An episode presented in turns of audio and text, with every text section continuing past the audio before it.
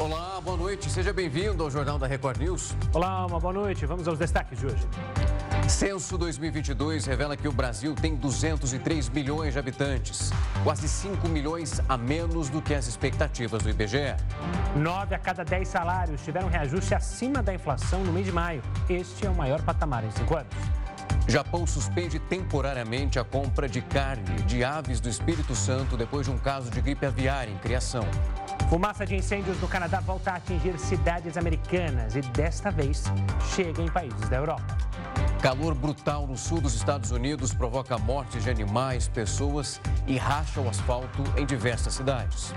E ainda, o governo muda a lei e todos os sul-coreanos amanhecem até dois anos mais jovens.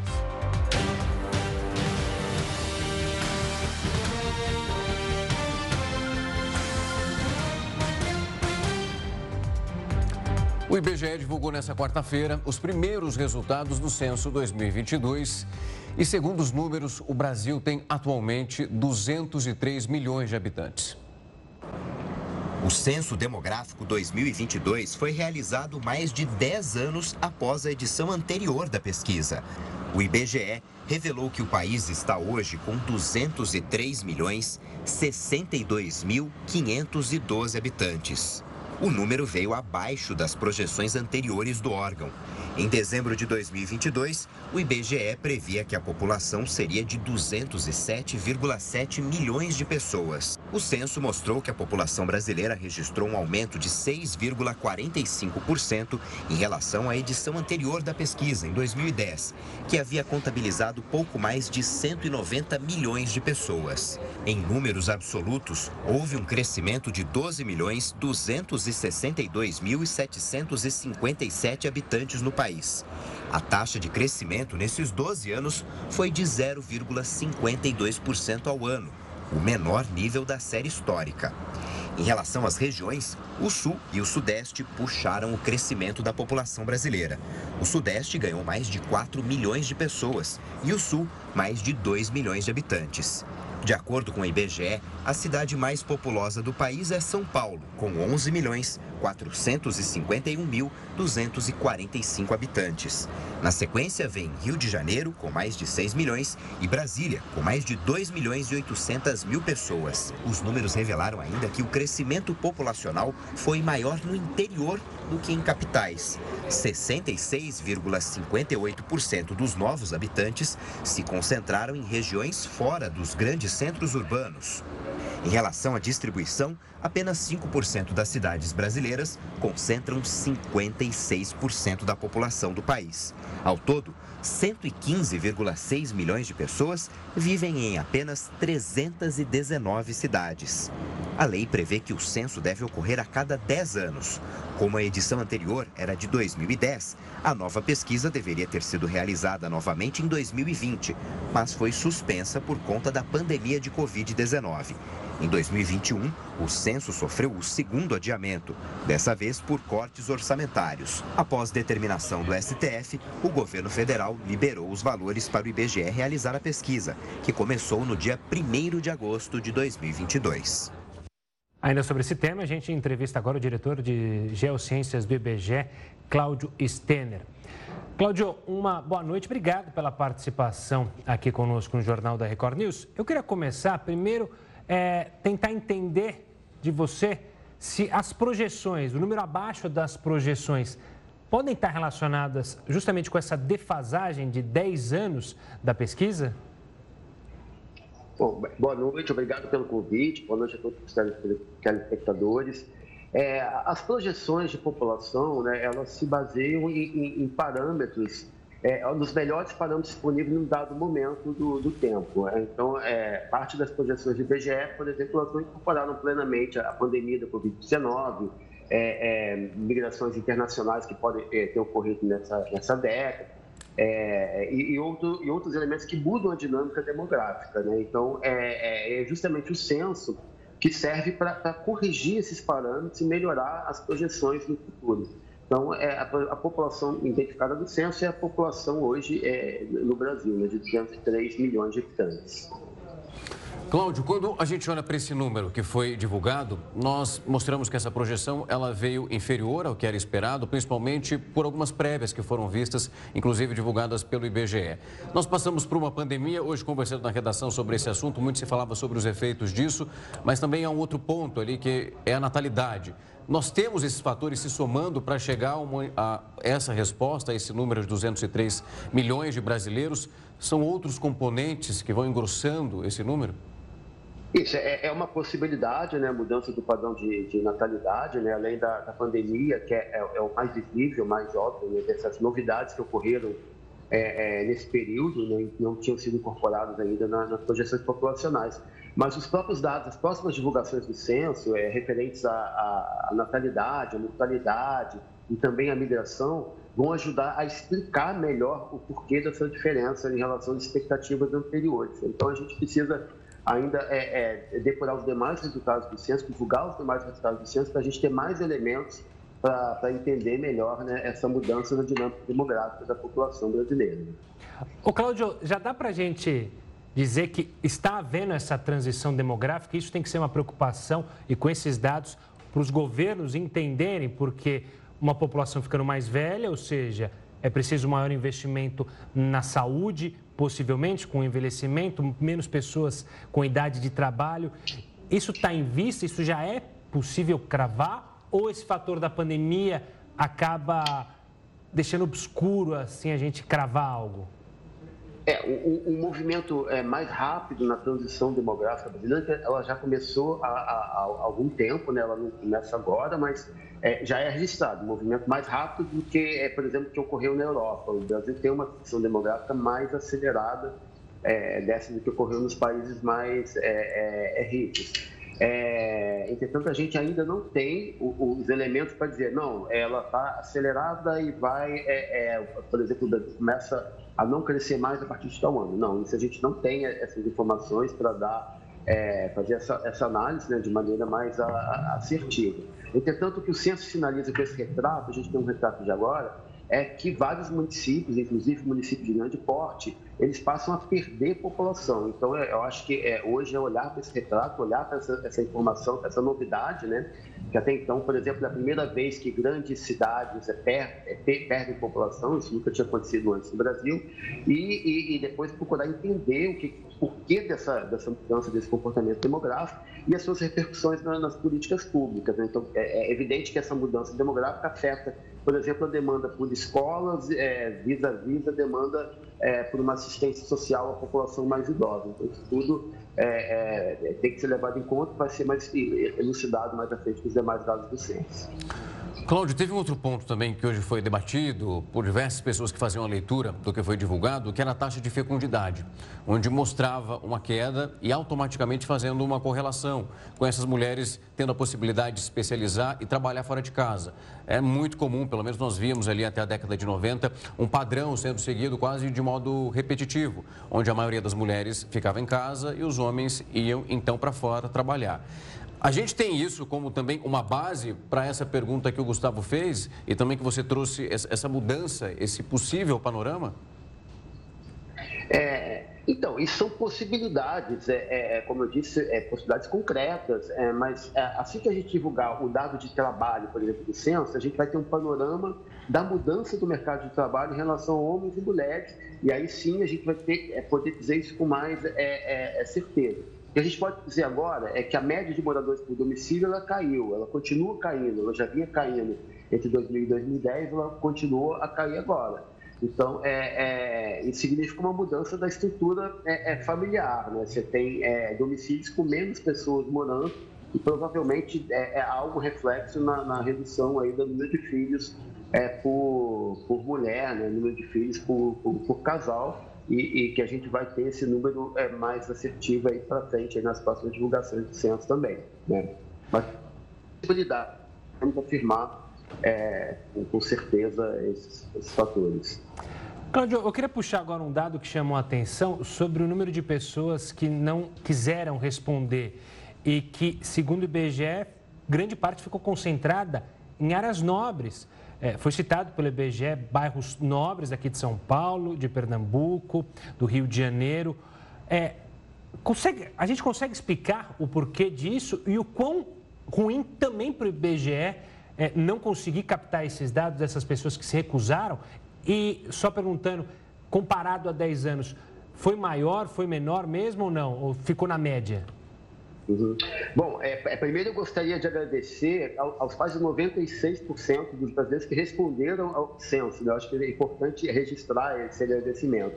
E, e os 4,2% que não responderam ao censo é, é um número maior que 2010, foi em torno de 1,5%, se não me falha a memória, então ele é maior sim. É, e essa não resposta, ela teve uma concentração maior em áreas de maior poder aquisitivo, né? É, enfim, é, é isso fez com que a gente buscasse alongar, assim, o alongamento do censo tem a ver da gente buscar reduzir a não resposta, e a gente conseguiu reduzir muito a, a, a não resposta, né? chegando a patamar é, é, mais é, é, razoáveis e, e, que não afetam a qualidade da, da, pesquisa, a qualidade dos dados a serem é, divulgados, mas de fato ela se concentra né, em áreas de maior poder aquisitivo, né, percentualmente, né, especialmente na, nas grandes metrópoles. Cláudio, quando a gente olha para esse panorama, é bom a gente lembrar que durante a pandemia houve algo muito específico e que impossibilitou a coleta de dados. Na gestão anterior do governo federal, houve um corte que impossibilitou que o processo continuasse. Para quem está em casa, e como você disse, 96% das pessoas conseguiram responder ao censo, que tiveram essa disponibilidade, eu acho importante explicar a importância que tem esse tipo de dado para que as políticas públicas elas aconteçam e a gente consiga perceber o movimento benéfico para a nossa sociedade. Sim, o censo é o principal retrato do país. Né? É o censo que vai dizer assim, as características básicas da, da, da população de nós brasileiros, né? da característica básica da, dos, dos, domicílios, do, das casas de cada um dos brasileiros, da idade, se, tem, se a população está mais nova, está mais, mais velha, é, das características do trabalho, da escolaridade, é, das características também da, da, infraestrutura urbana das cidades, que nós temos também a pesquisa do entorno dos domicílios junto do censo, e com isso, com esse panorama, é, é faz com que a, o poder público possa orientar melhor os investimentos, saber quais são as demandas da sociedade e, assim, investir melhor o dinheiro público. Então, é fundamental, por exemplo, saber onde é, quantas escolas precisam, eu preciso do dado do censo, para saber se precisa de mais é, unidades de saúde, é necessário dado do censo. E também para investimento privado, para se saber é, é, qual o melhor lugar para instalar, por exemplo, um shopping, uma farmácia, uma padaria. Os dados do censo são fundamentais. Então, o dado do, do censo é o grande farol que orienta os investimentos e é o grande farol também pra, pra, que faz com que a sociedade possa refletir quem ela é e para onde ela quer seguir no futuro. Então, é a pesquisa mais importante e fundamental do país para a gente se entender melhor né, e orientar melhor o futuro. Cláudio, olhando mais também para os dados, é, uma das regiões, se não a região que mais cresceu, me corrija se eu estiver errado, é justamente o centro-oeste. Muito puxado pela agricultura em partes, isso dá para perceber, já que a agricultura hoje virou um motriz é, da economia brasileira. Isso pode ser uma explicação justamente para regiões, grandes capitais, perderem justamente população para essas áreas? É, então, o Centro-Oeste foi das grandes regiões a área que mais cresceu, sim. É, isso é, provavelmente tem uma relação com dinâmica econômica, se tem um crescimento maior, isso tem a ver com, com migração né, da, de população, pode ser fecundidade também, mas geralmente tem a ver também com movimento migratório para essas regiões. Né? No caso do Centro-Oeste, a gente tem um registro de um crescimento mais acelerado do PIB né, nos últimos anos, é, e ligado ao agronegócio, e também a, a, função administrativa de Brasília, que foi outra região que cresceu bastante Brasília em torno do Distrito Federal, mas aí ligado à, à função de, de capital né, é, federal e pública. Então, assim, esse, esse dinamismo demográfico do Centro-Oeste tem, é, é, provavelmente, sim, uma relação com o dinamismo econômico, tanto do agronegócio e, e, também com a função administrativa aí na região de Brasília. O eixo Goiânia-Brasília foi um dos eixos que mais cresceu é, demograficamente, assim como o eixo da, da BR-63 do, do, Mato Grosso, né, que é um eixo também forte do, do agronegócio, são áreas que apresentaram grande, uma grande dinâmica demográfica e deve haver tipo relação, sim. Cláudio, olhando os números absolutos, o que foi divulgado das pesquisas anteriores, estava dando uma olhada ali na década de 70 e 80, o acréscimo na população nessa década chegava a mais de 20 milhões de pessoas. Hoje nós estamos ali entre 12 milhões. Quando nós olhamos para isso, é possível também perceber um ato de perpetuar essas diferenças. Por exemplo, a gente vê essa distribuição no estado de São Paulo em relação à quantidade de pessoas e também a disparidade quando a gente vai para a região norte do país e fazendo as comparações com pontos muito maiores, mas com quantidade muito reduzida de habitantes. Então, é, a ocupação do, do território é, ela é bastante estrutural. Isso quer dizer que ela muda muito lentamente, né? As mudanças dependem de construção de novas infraestruturas é, é, rodoviárias, novas cidades, é, novas infraestruturas de comunicação e tudo isso é, é, é muito lento, é muito demorado no tempo. Mas o que a gente percebe na, aí nas últimas décadas, não só comparando né, 2010 e 2022, é um movimento um, um de interiorização da população. Historicamente, ela ocupou sempre a faixa litorânea do Brasil, né, pelo processo é, é, de colonização. É, é, de, depois houve um eixo de uma, uma, ocupação maior em direção a Brasília, após a construção de, de Brasília, na Amazônia, nas rodovias que foram construídas na Amazônia, Belém, Brasília, a Cuiabá, Santarém, e que a gente percebe é uma continuação dessa interiorização da, da população, mas num muito lento. Então a gente percebe uma, um aumento de participação da população do Centro-Oeste, um aumento de participação da população da região norte do país, mas é, é uma variação lenta ao longo do tempo, né? Claudio, obrigado pela participação aqui conosco. Parabéns ah, em nome de todos os licenciadores. Peço pa, faço parabéns a você e ao IBGE. Um forte abraço e até uma próxima. Obrigado, uma boa noite a todos os telespectadores e, e, e a vocês. Uma um boa abraço, noite. boa noite. Até mais. O tenente-coronel Mauro Cid, ex-ajudante de ordens de Jair Bolsonaro, deve ser ouvido na CPMI do dia 8 de janeiro, já na próxima terça-feira. Essa informação foi confirmada pelo presidente do colegiado, o deputado Arthur Maia. Por ter sido convocado, Cid é obrigado a comparecer à sessão.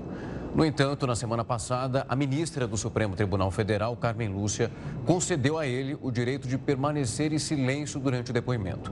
Cid foi preso em 3 de maio numa operação da Polícia Federal e que investiga fraude em dados de vacinação contra a Covid-19. Ele também aparece em investigações sob a suspeita de ter conspirado para que houvesse um golpe de Estado após as eleições de 2022. O ministro Dias Toffoli, do Supremo Tribunal Federal, rejeitou hoje um pedido do ex-deputado Deltan Dallagnol para o retorno imediato ao cargo de deputado federal. Em maio, Dallagnol perdeu o mandato após decisão unânime do Tribunal Superior Eleitoral. A corte entendeu que houve fraude quando ele deixou a carreira de procurador para disputar as eleições, na pendência de procedimentos administrativos. A defesa do ex-deputado acionou o Supremo com pedido de suspensão dos efeitos da decisão do TSE, o que Toffoli já havia negado antes. Para o ministro do STF, os argumentos apresentados pela defesa de Deltan não indicam nenhuma violação de direitos. Em junho, durante outro processo, Toffoli decidiu que a vaga aberta na Câmara dos Deputados pela cassação de Dallagnol deveria ficar com Luiz Carlos Rauli. O presidente Lula se reuniu hoje com seus ministros para discutir a segurança presidencial. O repórter Alessandro Saturno tem mais informações desse encontro. Olá, Gustavo, Rafael, boa noite para vocês e a todos ligados aqui na Record News. Bom, essa decisão ela foi divulgada pelo Palácio do Planalto, sob comando aí dos ministros Rui Costa e Flávio Dino. Ficou acertado o seguinte: a partir de agora, a segurança particular do presidente Lula e automaticamente, né, do vice-presidente Geraldo Alckmin e também da primeira-dama Janja, essa segurança ela será coordenada pelo Gabinete de Segurança Institucional, o GSI. Na prática, volta para o GSI, até porque porque eh, até o momento ela era comandada e liderada aí por uma secretaria que tinha como principal cargo lá um delegado da Polícia Federal. Essa segurança ela terá um caráter híbrido, ou seja, vai contar com civis, policiais e também militares. Então ficou acertado que a partir de agora o presidente Lula pode escolher os responsáveis pela segurança particular quando ele se deslocar, seja aqui no Brasil ou em missões para o exterior. Alessandro Saturno de Brasília para a Record News. E o presidente do Senado, Rodrigo Pacheco, cobrou da Câmara dos Deputados a aprovação do projeto de lei das fake news. A cobrança foi feita durante o encerramento do Fórum Jurídico de Lisboa. Já o vice-presidente Geraldo Alckmin defendeu a regulação das plataformas digitais. Na primeira viagem internacional desde o início do governo, o vice-presidente Geraldo Alckmin afirmou no encerramento do Fórum Jurídico de Lisboa que as plataformas digitais precisam de regras claras para a manutenção da estabilidade da democracia. Se queremos preservar a democracia, valores, princípios, é preciso colocá-los no sentido da governança digital e buscarmos regras que permitam a liberdade de imprensa, que permitam a liberdade de expressão, mas que ao mesmo tempo evitem desinformação, fake news, enfim, todos os males eh, que pode ter. Também no evento, o presidente do Senado, Rodrigo Pacheco, cobrou a aprovação rápida do projeto de lei das fake news na Câmara. Nós não podemos ter um palco de desinformação, de fomentação de ódio é, em rede social sem nenhum tipo de regulamento. Isso precisa ser aprovado, como o Senado já aprovou e a Câmara também deve aprová-lo. Nos três dias do Fórum Jurídico de Lisboa, juristas e políticos debateram alternativas para estabelecer limites claros para que as gigantes da tecnologia sejam responsabilizadas pelo conteúdo mentiroso ou de violência que é publicado nas plataformas digitais. Todos concordam que o Marco Civil da Internet já não é suficiente para evitar a divulgação de fake news e conteúdos violentos. Em 2012, achávamos que tínhamos feito a lei ideal com o marco civil da internet, partindo da ideia de que as plataformas eram neutras. É? Essa era a ideia e foi o que ficou, inclusive, na legislação, pelo menos uma das interpretações que está na legislação, de que só se retira conteúdo por parte das empresas se houver ordem judicial. Ao fim e ao cabo, isso eh, exige mais. O advogado-geral da União, Jorge Messias, afirmou que é preciso frear os abusos das gigantes da tecnologia. A autorregulação regulada, em que essas balizas sejam observadas pelas plataformas, ela, ela é necessária.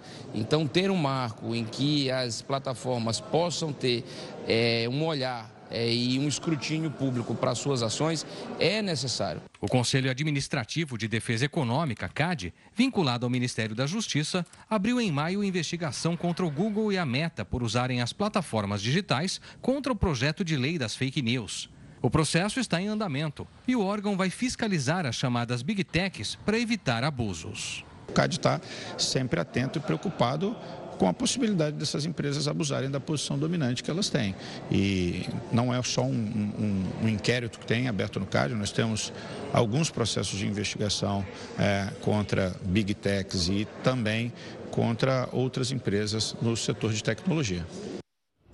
Nove a cada dez salários tiveram um reajuste acima da inflação no mês de maio. Esse é o maior patamar em pelo menos cinco anos. De acordo com o boletim salariômetro da Fundação Instituto de Pesquisas Econômicas, a FIP, mais de 90% dos salários foram reajustados acima da inflação em maio deste ano. O aumento no mês ficou um ponto percentual e meio acima do Índice Nacional de Preços ao Consumidor Acumulado, que está em 3,8%. Este é o maior aumento real do ano até o momento. O piso mediano deste mês ficou em R$ 1.630. Esta é a maior proporção desde o início da série histórica da pesquisa. Apenas em 2018, o reajuste acima da inflação chegou perto desse patamar. Mas na ocasião, o INPC estava em torno de 2%, quase metade do atual. Com este reajuste de maio, já são oito meses consecutivos com reajustes medianos acima do INPC. Até o momento, a proporção de salários acima da inflação é de pouco mais de 55%. Já com reajuste igual ao índice, é de 27%, enquanto 17% dos salários ficaram com correção abaixo do INPC. O setor com maior reajuste real mediano é o da construção civil, com 1,67%. Na sequência aparecem agropecuária, serviços, indústria e comércio. O estudo também prevê que em junho mais de 80% dos salários serão reajustados acima da inflação, mas depois disso o patamar deve reduzir no segundo semestre. E o Ministério do Desenvolvimento, Indústria, Comércio e Serviços informou hoje que vai liberar mais 300 milhões de reais de crédito para compra de carros populares. Assunto para Heródoto Barbeiro. Heródoto, boa noite. Esse anúncio do governo ocorre no mesmo dia que a gente mostrou. A Volkswagen paralisou temporariamente a produção em três fábricas por conta do que a empresa chamou de estagnação do mercado. Há risco das montadoras deixarem o país? Olha, uh, Gustavo, ah, quem disse isso foi a Anfávia. E ela lembrou, inclusive, que quatro montadoras já deixaram o Brasil. Estão lembrados da Ford? Ford saiu do Brasil. Está lembrado do carro da Mercedes-Benz, que fabricava aqui? Não faz mais, né? saiu do Brasil. Está lembrado daquele Jeep Troller? Ele fechou e não está mais no Brasil. Três. E mais uma fábrica da Toyota. Aí tem uma, mais uma fechou. Então são quatro montadoras que deixaram o país. Outras podem deixar, segundo a Anfávia, sim. Por que razão? Porque o mercado brasileiro não está respondendo de acordo com os interesses dessas grandes empresas que são multinacionais. Mas a impressão que está dando também, eu não sei se vocês concordam com isso, é que o público está olhando para o carro de uma maneira diferente. Uma delas é o seguinte: os carros são movidos ou a gasolina, ou a diesel ou etanol. Esses combustíveis são poluentes. Além de poluentes, eles contribuem para o aquecimento global. Então, consequentemente, é uma pressão de informações, de notícias corretas, de que é preciso você trocar o carro que é movido por combustível pelo carro elétrico. Mas, bom, mas e no Brasil, quanto é que custa um carro elétrico? É importado. Olha, eu vi que o mais baratinho aqui custa 150 mil reais. É verdade que vem vindo aí uma indústria chinesa que vai produzir carro elétrico no Brasil, mas ainda não tem 150 mil reais num carro pequenininho. As pessoas, então, eh, ainda não têm essa condição de comprar. Mas há uma outra coisa curiosa que é o seguinte: Hoje, necessariamente, os carros, você comprava o carro para ter um carro. Hoje eu posso ter um carro por assinatura. Eu faço um carro por assinatura, devolvo o carro lá e não sou responsável pela manutenção do carro e isso vai diminuir meu custo. Outra coisa interessante é o seguinte: a pessoa não tem carro, mas no final de semana ela precisa passear ou ela vai fazer uma viagem, ela aluga um carro. Aluga, paga o aluguel, deixa o tanque de gasolina cheio e devolve. Fica muito mais barato do que ter um carro. Terceira coisa interessante. Não é da época de vocês, eu não sei, mas da minha época, quando a gente era jovem, todo mundo queria ter o um carro, todo mundo sonhava em ter o um carro. A impressão que eu estou tendo é que o pessoal de agora, né, a moçada de agora, elas não estão mais tão preocupadas em ter carro. Por isso é que a gente mostrou aí agora um pouquinho o pátio da Volkswagen, esse pátio que a gente mostrou aí é de São Bernardo do Campo, completamente lotado. Então, pessoal dizendo o seguinte: olha, a juventude estava optando por outro meio de comunicação. E até tem uma coisa também que, que não ajuda. Qual é? O aplicativo. Ou seja, a hora que a pessoa coloca na ponta do lápis que ela se desloca menos de 5 quilômetros por dia e ela paga, por exemplo, uma base de 40, 50 reais, é muito mais barato, muito mais barato do que você ter um carro. Outro dia eu vi um estacionamento, eu até parei lá para olhar. 12 horas de estacionamento, 50 reais. Então, veja bem, só para estacionar são 50 reais. Aí tem o trânsito, tem farol, tem congestionamento e tudo mais. É verdade que a indústria automobilística está se defendendo como pode. Por exemplo, há determinados modelos, não sei se vocês já viram, que quando ele para no farol, o motor desliga. É bom? É bom. Economiza combustível e polui menos a cidade. Mas ainda assim não resolve. A impressão que está dando é que está havendo uma mudança muito grande na concepção do carro e as pessoas precisam entender o seguinte: as grandes, a maior montadora do mundo hoje não é nem mais a Ford, nem mais a GM. A GM fechou também no Brasil, está uh, tá parado por enquanto. Mas é a Tesla, que é uma empresa que fabrica carros elétricos. Então, motivo: três fábricas da Volkswagen fechadas, mas da GM, a grande preocupação qual é?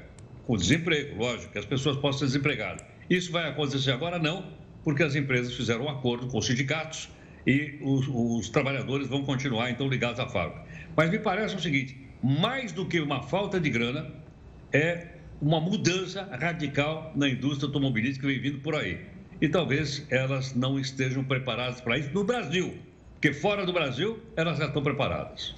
É, a gente tem que acompanhar como é esse cenário. Só colocando também é, um adendo, né? Era muito comum que algumas famílias, obviamente de classe média mais alta, tinham o carro é, do pai e da mãe. Hoje em dia também não há necessidade. Muitas famílias reduziram e falaram, não, só fica com o carro e tá bom, qualquer coisa, aluga um outro, como você mencionou. Ou seja, a formatação, o sonho, como você falou, dos jovens, muitos jovens hoje vão tirar carteira de habilitação com 20, 21 anos. É, é preciso entender esse mercado e as montadoras também vão ter que entender como cada mercado funciona, né? O mercado da China é uma coisa, o mercado americano é um e o mercado brasileiro é outro e a gente vai ter que entender. E às vezes não adianta só dar incentivo para vender, porque talvez o público não queira, né, Heroto? É, exatamente. E a gente precisa lembrar o seguinte: dessa mudança de comportamento, quando começa a mudar, não tem volta, né? Não é da época de vocês, mas houve uma época que os relógios funcionavam a corda. Aí alguém lá no Japão inventou um relógio que funciona com a bateria, como hoje matou a indústria de, de, de, de da Suíça. Matou. Foi matando aos poucos. Então a impressão que está dando é o seguinte: essa velha indústria automobilística que vem dado no final do século XIX, com motor a combustão, motor combustível poluente, caro, ela está se transformando rapidamente. E tem uma continha também que o pessoal está fazendo, o pessoal está aprendendo a fazer conta. Qual é? Quanto é que desvaloriza um carro desde que você compra e a hora que você vende? Essa desvalorização a gente esquecia, agora a gente não esquece mais. Pô, paguei esse carro aqui 80 mil, fui vender agora, está valendo 60, eu perdi 20 mil reais. Então isso tudo está pesando e é possível que, esse, que essas mudanças cheguem no Brasil mais rápido do que as montadoras estão preparadas para isso. Valeu, Herói. Tem uma mudança. É esperar para saber em quanto tempo, de fato, o reflexo disso tudo começa pelo menos ficar um pouco mais palpável, mais do que a gente já vê nesse momento, como reflexo dessas montadoras. Uma ótima noite, até amanhã. Até amanhã. Obrigado, gente. Até mais. Tchau, tchau, Gabi. A Caixa Econômica Federal atualizou alguns pontos do programa Minha Casa Minha Vida. A principal mudança ficou no aumento do valor máximo do imóvel, que passou de 264 para 350 mil reais. As três faixas de rendas para entrada no programa foram atualizadas. A partir de julho, o grupo 1 é para rendimentos de até R$ 2.640 mensais.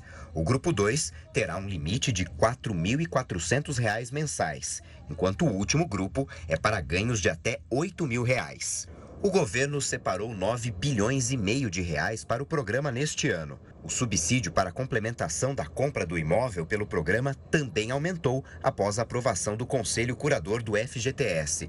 O valor máximo, que antes chegava a R$ 47.500, agora é de R$ 55 mil para os grupos 1 e 2. A taxa de juros diminuiu para famílias com renda mensal de até 2 mil reais. Ela passou de 4,25% para 4% ao ano para as regiões Norte e Nordeste. Já para Sudeste, Sul e Centro-Oeste, a taxa foi de 4,5% para 4,25% ao ano. O valor máximo do imóvel que pode ser comprado pela faixa 3 passou de 264 mil reais para 350 mil reais. O teto dos imóveis para os grupos 1 e 2 do Minha Casa Minha Vida ficou entre 190 mil reais e 264 mil reais. A estimativa do governo é de que a mudança gere 57 mil novas contratações na faixa 3, sendo 40 mil já este ano.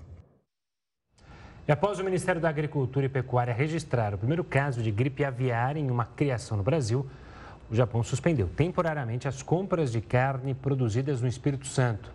O Ministério da Agricultura, Civicultura e Pesca do Japão afirma que a medida foi tomada para evitar que as aves vivas criadas no Japão sejam infectadas com o vírus.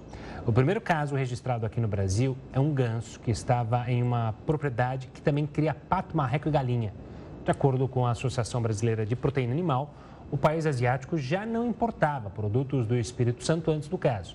Em nota, o Ministério da Agricultura brasileiro diz que o caso registrado não traz restrições ao comércio internacional de produtos de aves do país e que o consumo de produtos avícolas segue seguro. E o governo federal publica as regras do Desenrola Brasil. O programa tem como objetivo renegociar essas pequenas dívidas. Você confere os detalhes em instantes aqui na Record News. Jornal da Record News está de volta. O governo publicou as regras do programa Desenrola Brasil. O objetivo é renegociar essas pequenas dívidas. A iniciativa do governo foi publicada no Diário Oficial da União desta quarta-feira e trabalha com dois tipos de faixa. A faixa 1 é voltada para pessoas com renda mensal igual ou inferior a dois salários mínimos ou inscritas no cadastro único. Elas vão poder renegociar dívidas de até 5 mil reais feitas até 31 de dezembro do ano passado. Nesta faixa, o desenrola não abrange dívidas que possuem garantia real, sejam de crédito rural, de financiamento imobiliário e de operações com funding ou risco de terceiros. Já a faixa 2 é voltada para pessoas com renda mensal de até 20 mil reais. Assim como a faixa 1, o programa só vai atender a dívidas inscritas até 31 de dezembro de 2022 e que continuam ativas. O devedor terá prazo mínimo de 12 meses para fazer o pagamento. Neste grupo, o programa não enquadra dívidas do crédito rural que possuam garantia da União ou de entidade pública, sem risco de crédito integralmente assumido pelos agentes financeiros, que tenham qualquer previsão de aporte de recursos públicos ou que tenham equalização de taxa de juros por parte da União. A estimativa do Ministério da Fazenda é que 70 milhões de pessoas sejam contempladas com o Desenrola Brasil. O programa deve beneficiar principalmente famílias de renda mais baixa e auxiliar na retomada do consumo. Isso aí acaba sendo um alento, principalmente é, para as famílias mais é, desfavorecidas, é, aonde você pode equacionar ali dívidas é, que são gastos é, considerados gastos essenciais, como por exemplo conta de água, conta de luz é, e coisa e até a própria alimentação a importância que você destrava ali o consumo, né? lembrando que o consumo da família é a grande mola propulsora para o crescimento do, do país, ao mesmo tempo que traz é, alguma preocupação relacionada à educação financeira. Né? A expectativa do governo é que a renegociação das dívidas comece em setembro deste ano quem quiser aderir ao Desenrola Brasil precisa ter uma conta nível prata ou ouro no portal gov.br para acessar a plataforma oficial do programa. Já os bancos e credores que quiserem participar precisam se cadastrar no Desenrola Brasil e no Fundo de Garantia de Operações. O governo vai organizar um leilão online e as empresas que oferecerem os maiores descontos vão participar da iniciativa. As instituições que participarem do programa vão ter doar e limpar imediatamente o nome de consumidores que possuem dívidas de até 100 reais. A estimativa é de que um milhão e meio de brasileiros tenham débitos nesse valor. E a caderneta de poupança, ela mesma, teve a maior valorização no semestre em seis anos. Com a desaceleração da inflação nos últimos meses, a caderneta de poupança registrou o primeiro semestre de 2023 com o maior ganho real em seis anos. Os números são de um levantamento da empresa de investimentos Economática.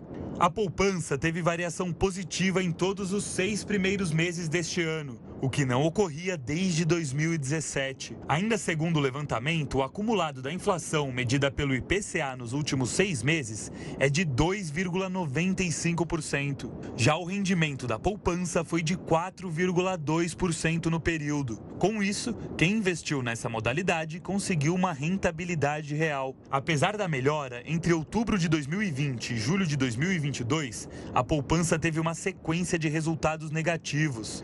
Ao mesmo tempo em que o país registrava a alta dos índices de preços. O cenário só começou a mudar em agosto de 2022, quando a modalidade iniciou uma série de alta acima da inflação. O cenário mais favorável para a poupança hoje se deve também por causa da taxa Selic, que atualmente está em 13,75%. Isso porque, quando a taxa fica acima de 8,5% ao ano, a poupança passa a render acima de 0,5% ao mês, definido por lei, o que beneficia quem tem dinheiro na aplicação. Quando o Banco Central começar a cortar a taxa Selic na reunião do dia 3 de agosto de 2023, aos poucos o rendimento da poupança vai começar a cair. E muito provavelmente o semestre, o primeiro semestre do ano de 2024, terá um retorno bem abaixo do que observamos nesse primeiro semestre de 23 e também no mesmo semestre de 2016. Então é um momento para quem está na poupança repensar se essa é a melhor indicação de investimento. Bom, quem vai explicar um pouco mais sobre esse assunto é a educadora e planejadora financeira Carol Stand. Boa noite, Carol. É um prazer te receber aqui. A gente quer começar a falar. A gente já acabamos citando algumas coisas aqui em relação à reportagem anterior, mas queria tirar essa dúvida inicial. Nós não estamos naquela taxa Selic em 2016, que era 14,15%, mas estamos em 13,75%. Essa taxa de referência é o que está mantendo a poupança nesse patamar que nós estamos mostrando agora? Boa noite, Gustavo. Boa noite, Rafael. Um prazer estar aqui conversando com vocês. E realmente a poupança tem sido a queridinha nesse semestre em ganho real justamente é o ganho acima da inflação. Se o investidor tem um inimigo para combater neste mundo dos investimentos, esse inimigo se chama inflação. E foi o que a gente viu agora, justamente porque sim, a taxa Selic está mais alta e a inflação mostrou-se desacelerada. Isso é um bom sinal para quem tem dinheiro parado na poupança, que apesar de não ser o melhor dos investimentos, a gente sabe que é uma porta de entrada importante para que as pessoas comecem a poupar e para que comecem realmente a colocar o seu dinheiro para se multiplicar. Carol, uma boa noite da minha parte também. E qual seria uma possibilidade, com a segurança da caderneta de poupança, mas que desse uma rentabilidade melhor para o brasileiro?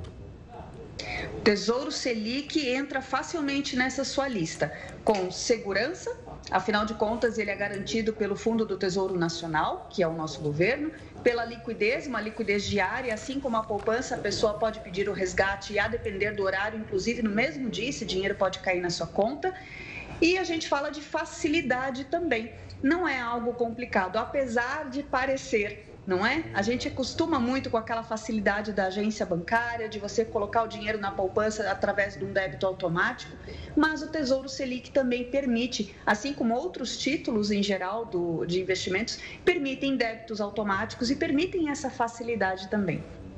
Carol, quando a gente olha pela expectativa em relação à próxima reunião do Banco Central, há também ali todo mundo se questionando a possibilidade de uma queda acontecer. Então, quando a gente vê uma notícia como essa, onde o rendimento é bom para a poupança, é possível que isso já comece a mudar a partir do próximo mês?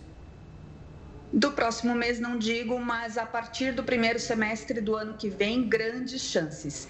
Essa agora é um ganho real porque nós temos uma taxa Selic muito alta e uma inflação sob controle, pelo menos de alguma forma, né? não plenamente, mas sob controle. Então, nós temos um ganho real, que é a diferença entre essas duas, essas duas taxas. A partir do ano que vem, quando nós tivermos já uma redução da taxa Selic confirmada, essa diferença vai diminuir. E aí, por consequência, a gente sabe que lá, quando a taxa Selic cair de 8,5% ao ano, a sua remuneração volta para 70% da Selic. Então, hoje a remuneração da poupança é maior, principalmente porque a taxa Selic está acima de 8,5% ao ano. Quando a taxa Selic cair, a poupança, a remuneração da poupança também acompanha para outra regra. Essa é uma parte meio chata, né? Mas faz parte do produto e eu confesso que assim, na primeira vez pode até incomodar um pouco, assustar um pouco, mas depois a gente decora a regra e vai fácil. Carol, quando a poupança foi criada lá atrás, ela era uma possibilidade, obviamente, de ali, rentabilidade, guardar o seu dinheirinho. Com o passar dos anos, a gente vem tem visto isso, muito mais saques do que depósitos na caderneta de poupança. Ainda que demore, você acredita que a poupança vai ficar em desuso com uma melhor noção da população e opções de rentabilidades seguras e melhores? Há uma tendência que ela caia mesmo em desuso ou ela ainda está muito arraizada na nossa sociedade? Ela tem um papel social incrível, super importante e acredito que sim, ela está enraizada, mesmo que a maioria das pessoas já entenda que existem outras opções de investimento no mercado. A poupança ela é uma senhorinha, né? Ela tem 160 anos aqui com a gente, ela acabou sendo uma querida e tem um papel emocional muito grande na nossa sociedade, porque era a opção que nós tínhamos anos atrás. Se a gente for para um passado recente do Brasil, a gente vai lembrar que lá na década de 80, de 70, não existia investimento, era só para os muito ricos Investimento que desse segurança era aquela coisa de tijolo, de imóvel, e a poupança veio para mudar isso, para acalentar vários brasileiros e por isso acabou ficando esse sentimento todo. Mas existe sim investimentos melhores, tão seguros quanto. O brasileiro pode começar a pesquisar pelo site do Tesouro Direto, tesourodireto.com.br, são os títulos emitidos pelo governo. São investimentos tão seguros, talvez mais seguros, aliás, com certeza mais seguros do que uma caderneta de poupança poupança e tão fáceis quanto. Acho que existe sim esse papel fundamental que é a porta de entrada, mas a partir do momento que a pessoa já entendeu que ela pode ter uma rentabilidade maior em outros títulos tão seguros e tão líquidos que são fáceis de acessar quanto, vale a pena ela passar um pouquinho mais de tempo para entender onde ela pode ter uma rentabilidade melhor. Carol, vou pegar um gancho nessa sua resposta para falar se esse é o momento, então, a gente está falando do, e ventilando a possibilidade de queda, não próximo mês, já para o seguinte, o próximo semestre, em relação aos rendimentos, se esse é o momento de, de alguma forma, movimentar esse dinheiro que foi deixado na poupança e procurar, então, um novo investimento antes dessa queda acontecer? É sempre bom a gente pensar de forma planejada. Então, qual é a grande vantagem da caderneta de poupança? Ela é isenta de imposto de renda. Os outros investimentos que nós temos, com exceção de alguns um pouco mais com LCIs e LCAs, mas falando agora de, de, tesouro direto, que é sobre isso que a gente está trazendo aqui de forma mais palatável, né, de forma mais simplificada, o Tesouro Selic, por exemplo, ele tem a cobrança do imposto de renda. A caderneta de poupança, não. O que, que eu diria para quem está com dinheiro parado na caderneta de poupança?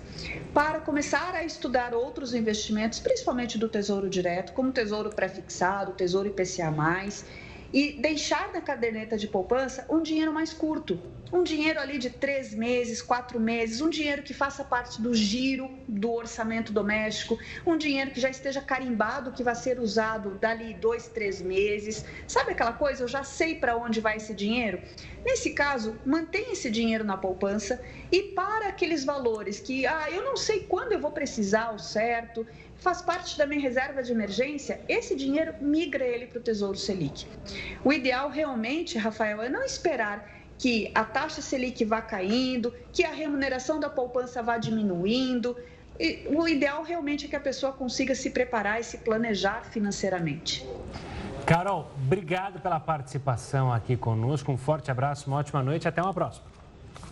Prazer é todo meu. Um beijo, boa noite. Boa noite, Carol. Olha, mudando de assunto, a fumaça dos incêndios lá no Canadá voltou a atingir cidades americanas e dessa vez chegou até na Europa. O Canadá segue sofrendo com a série de incêndios que acontecem no país. E a fumaça voltou a afetar diversas cidades americanas. Uma névoa cobriu Chicago e grande parte da região meio-oeste dos Estados Unidos na manhã desta quarta-feira. O declínio repentino na qualidade do ar forçou muitos residentes a usarem máscaras em ambientes externos. Outras grandes cidades, como Detroit, Indianápolis e Cleveland também passaram por índices de qualidade do ar perigosos ao longo do dia. Fumaça canadense, que já dura meses, atingiu até a Europa. Na Espanha, o céu da cidade de Vigo chegou a ficar laranja. E moradores de 6 milhões de lares brasileiros assistem a conteúdo de TVs por assinatura de forma clandestina e por meio de equipamentos que são piratas. Anúncios desses aparelhos ilegais circulam livremente nas redes sociais sem nenhuma fiscalização. E muitos clientes nem desconfiam que compraram um produto que é irregular. Parecia uma solução boa e barata. Meus filhos não tinham que assistir e eu não queria pagar todos os canais de TV paga, porque fica muito caro. Mas depois de um ano e meio, o aparelho parou de funcionar. A moradora que não quer mostrar o rosto conta que só aí percebeu que era um produto ilegal que pirateava os sinais de TV a cabo. Estou no prejuízo porque meu sinal foi cortado. E agora tenho um aparelho inútil. Não é difícil encontrar esses equipamentos ilegais na internet. Criminosos usam as redes sociais para divulgar os produtos. Neste anúncio, são oferecidos mais de 340 canais. Sem nenhum filtro das gigantes de tecnologia, dezenas de anúncios divulgam um crime livremente nas plataformas digitais. Segundo a Associação Brasileira de Televisão por Assinatura, a pirataria dá um prejuízo de 15 bilhões de reais por ano à indústria audiovisual. Para entender o que acontece em plataformas digitais, imagine o seguinte: que as lojas de um shopping vendessem produtos proibidos. A polícia descobre e cobra o shopping pelos crimes cometidos no local, mas os administradores dizem não ter nada a ver com isso, que apenas alugam os espaços para as lojas. É assim nas redes sociais. As grandes empresas de tecnologia não impedem a publicidade de produtos piratas e afirmam não ter qualquer responsabilidade pelos crimes cometidos nos sites que comandam. Para este especialista em marketing, as plataformas não deveriam ignorar esses conteúdos. Elas têm sim que se responsabilizar pelo que está sendo promovido, anunciado, divulgado, propagado. E não controlar os anúncios criminosos pode ser estratégia para faturar mais. Elas não têm interesse, uh, enfim, de tirar, de remover, porque elas ganham dinheiro exatamente com isso. Não é a única fonte de receita, mas é a principal fonte de receita é, delas, exatamente a publicidade online. Em nota, a Meta, responsável pelo Facebook, disse que não permite atividades fraudulentas ou que violem os padrões da rede social. Afirmou ainda que recomenda que os usuários denunciem anúncios e perfis impróprios. E uma onda de calor atinge com força o sul dos Estados Unidos. O Jornal da Record News volta já. E fontes russas informaram hoje que o general russo Sergei Surovikin, ligado à ala do exército russo mais próxima ao líder mercenário Yevgeny Prigozhin, foi preso para o interrogatório. O militar foi citado por fontes americanas como tendo conhecimento do plano do motim do grupo Wagner antes da rebelião ser consumada. E de acordo com o jornal russo The Moscow Times, citando fontes então próximas ao Ministério da Defesa, Surovikin foi preso e não é visto em público desde sábado, dia que a rebelião acabou sendo contida. E segundo blogueiros militares russos mencionados pela publicação, o general estaria três dias sem entrar em contato com a família. Uma onda de calor está atingindo com força o sul dos Estados Unidos. No Texas, um carteiro e um jovem, ambos morreram nos últimos dias após terem desmaiado por insolação Além disso, três animais de estimação morreram ao permanecerem trancados em um apartamento abandonado. O calor chegou a rachar o pavimento na cidade de Houston.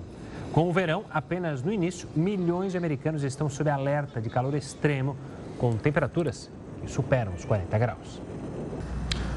O Jornal da Record News volta já. O governo elevou os tributos federais sobre a gasolina e o etanol. Essa alteração começa a valer a partir dessa quinta-feira e as informações foram divulgadas pela Associação Brasileira dos Importadores de Combustíveis e pelo Instituto Combustível Legal. O aumento, então, nessa tributação vai ser de 0,34 centavos por litro para a gasolina e de 0,22 centavos por litro para o etanol.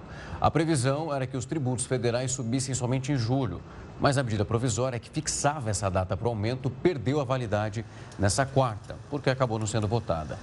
Com a retomada, então, dessa cobrança integral de impostos federais, a tributação total sobre a gasolina avançará de 29% para 35,3%. E os sul-coreanos rejuvenesceram graças a uma mudança no sistema de contagem da idade. A partir desta quarta-feira, o país adota oficialmente o sistema internacional e, pelo menos no papel, os cidadãos vão ter um ou dois anos a menos.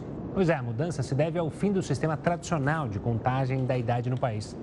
A Coreia do Sul foi a última nação do leste da Ásia que ainda utilizava um método de cálculo que determina que a pessoa tem um ano quando nasce. E acontecia dessa forma porque lá a gestação contava como parte da vida do cidadão. Com esse sistema, todos ficavam mais velhos na virada do ano e não na data de aniversário.